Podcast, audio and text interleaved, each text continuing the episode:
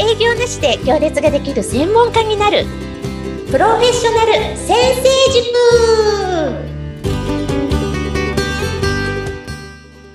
自走組織育成コンサルタントの星澄です。アシスタントの加藤淳です。本日もよろしくお願いします。よろしくお願いします。はい。では、今回もですね、質問をいただいていますので、早速紹介していきたいと思います。はい。はい。いただいた質問です。毎回とっても参考になっています。ありがとうございます。私はこれからコーチとして独立を考えています。星さんは一番最初のお客さんをどうやって獲得したのですか？教えてくださったら嬉しいです。どうぞよろしくお願いします。起業準備中のさとこさんより質問いただきました。はい。さとこさん、ご質問ありがとうございます。えー起業準備中ということで、これから起業されるということで、まあ、確かに一番最初のお客様獲得気になりますよね。うんはい。で、まあ、セオリーではよく言われているのは、フロントエンドって言って、まあ、例えばお試しコーチング3回を安く提供して、気に入ってもららったらバックエンドの本コースに、みたいな形が多いかと思います。なるほど、はい。うん。でも、私は、私自身はその形は使えませんでした。どうしてですか？え私の場合は2010年会社を立ち上げた時に、経営者の役に立ちたいっていう熱い思いがもう溢れるほど出てきてあはい。ったんですけど、はい。実は売り物がなかったんですね。はい あの、マーケティングの基本って誰に何をですよね。はい。あの、前回ではい。お客さんがいなけれはば仕事にならないし、何かを提供しなければ仕事にならないので、誰に何をが基本だと思うんですが、まあ、私の場合は経営者の役に立ちたいっていうのは決まってたけど、何をっていうサービスがなかったので、はい。何で貢献できるか分かってなかったんですね。うんだから、経営者が何に困ってるのかまず知りたいな。その中で貢献できることを見つけようって思いました。あ、はい。はい。だから、あ、これ前も話しましたっけね？ちょっと重複しちゃうかもしれないんですが、最初にお客さんをどうやって見つけたかというところなので、お話ししたいと思います。はい。で、経営者のリストを何とかして頑張って、120、30集めました。うん、はい。で、私は営業とかテレアポを一切やったことないので、やり方わかんなかったんですけど、それが逆に良くて、まあ、そもそも売り物がないし、やったこともないので、営業集がなかったっていうことがいいんでしょうね。なるほど、はい。結果的に120、30のリストから100名の経営者が実際に会ってくださったんです。すごいですね。これ、驚異のテレアポ率だそうですよ。いやー、なかなかないと思いますね。でも、これをテレアポだっていう意識なくやってたからこの結果だと思います。はあ、はい。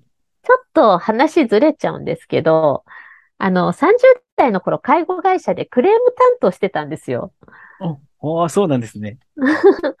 で、この時も仕事が楽しくて楽しくて仕方なかったんですね。楽しかったんですか？へー後から、あの時やっていたことはクレーム対応だったって知るんですけど、その時クレームを対応してるっていう意識がなかったんです そうね。なんですか もう本当に純粋に、どうしてこの人怒ってんだろうっていう興味から話を聞いて、はい。話聞いてるうちに結果的に一緒になって怒っちゃったり悲しんだりして、ああ。一緒になってふがふが怒って、実は利用者さんよりもたくさん怒っちゃったりして、はあ。で最後に、あ、いけない。私、会社として来てたんだ。じゃあどうしましょうみたいなことをお客さんと一緒に考える。みたいなことをやってたら、はい。もうその流れでやると、流れっていうかそんな感じでやると、もうすっごいお客さんと仲良くなるわけですよ。はい。想像できますね。そうすると他者に浮気しないいいお客さんに育つんですよね。で、この時もクレームに対応するって意識がなかったからそれが起こったんだなと。はい。で、経営者へのテレアポも全く同じで、テレアポっていう気持ちがゼロ。ただ、じゃゃあどういう気持ちだったかっていうと、ああ、なんか私ごときに、こんなこれからね、どうなるかわからない馬の骨 とわからない私ごときに貴重なお時間をいただいて申し訳ない、ありがたいって気持ちと、うんでも何に困ってるか聞きたいのっていう、その二つの気持ちの、そのまんま、その本当にピュアな気持ちのまんまそれをお伝えしたんですよね。はい。で、15分だけ時間くださいってお願いしたら、ほとんどの人が会ってくれたと。なるほど。で、お会いすると15分ではなく1時間2時間お話ししてくださる方が多かったんですよね。そうですよね。うん。で、その時に、私は経営そのものやお金のことは相談に乗れません。全然無知なので。はい。でも、人間関係のことだったらこれまでの実績がたくさんあったんですね。うんだから、社長さんが社員に対して困ってるみたいな内容だったら、そこを深掘りして、え、それだったらね、社長、私保育園時代に子供たちにこんなことしてこんな結果になったんですけど、社員さんたちに同じこと試してみませんかとか。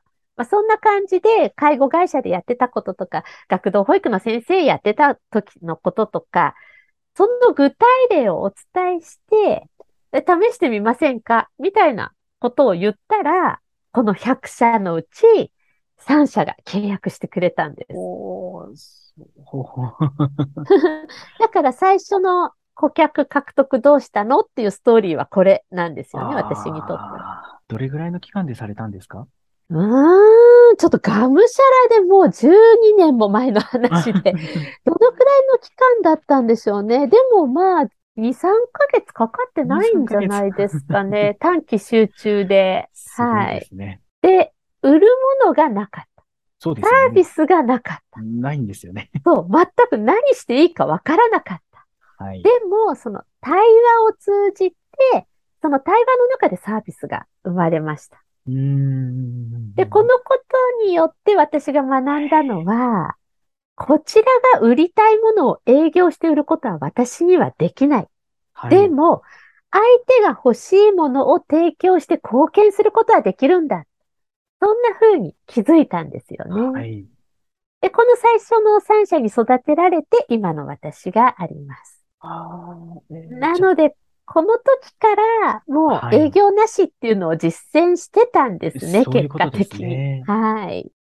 えーそうですか。それはサービスは本当に対話の中で自分で見つけていったというか、自分のできることをあやっていった感じですかね。そうです。私が見つけたというか、共に見つけていったというか。で、こうやりながら形が作られていった。だからお客さんに育てていただいたっていうう感じですね。前回の放送でもお話しされてたかもしれないんですけど、まあ、その起業のタイミングっていつがいいんですかっていう話をしたとき、今すぐにやった方がいいよっていうアドバイスいただいたかなと思うんですけど、うんうんなんかまさにその、いつまで何をしたら独立とかじゃなくて、思ったらすぐやっちゃった方がいいんだなってすごくさっきの話を聞いて感じました。ああ、確かに行動のスピード感っていうのは成功の一つのポイントかもしれないですね。考えてても何にもわかんないですからねそういう。ことですね。うん。でも動けば、それが失敗でも成功でも次の扉は開いていきますからね。うんうんうん、確かに。うんはい。だからスピード感持って行動するっていうのは一つ要素かもしれないですね。はい。で、ちょうどその頃私も起業したてで何をどうしていいかわからなくて、営業みたいなことも頑張った時期あるんですね。はい。あの、営業の本勉強して営業やったりとかしたことあるんですが、自分のキャラと合ってなかったりして、見事に成果が出ない。そして自分もどんどん苦しくなってっちゃったんですよね。だから自分に合わないことをしても良くないっていうことにも早々に気づけたのが良かったなと思います一切の営業をやめて純粋に相手に貢献したいっていう気持ちで対話したことで仕事が途切れることなく続けてこれました。でなので、営業が得意な方はどんどん営業して新規獲得したらいいと思います。はい。でも、私のように営業が苦手だったり苦痛な人は、営業をせずにお客さんといい関係を築いて仕事を育てていくということをお勧めします。で、実は今日の話は、たまたま私の体験談なので、じゃあみんな100人に会いに行こうねって、そういう話じゃないんですよ。そういう話じゃなくって、それぞれに合った方法があるはずだと私は思ってます。で、実は無料動画セミナーでそのあたりのことを詳しくお伝えしてますので、そうなんですね。そうなんです。興味ある方は説明欄に載っている動画無料セミナーぜひご視聴ください。ということで、さとこさん答えになってたでしょうか？またわからないことあったらどんどんご質問いただけると嬉しいです。はい。あの、今お聞きいただいている方も、あの、質問のフォームが概要欄に貼ってあるので、そちらから質問どんどん送っていただければ、星さんがバシッと答えてくださります。はい。はい。では、本日もご視聴いただきありがとうございました。次回もぜひお聞きください。ありがとうございました。ありがとうございました。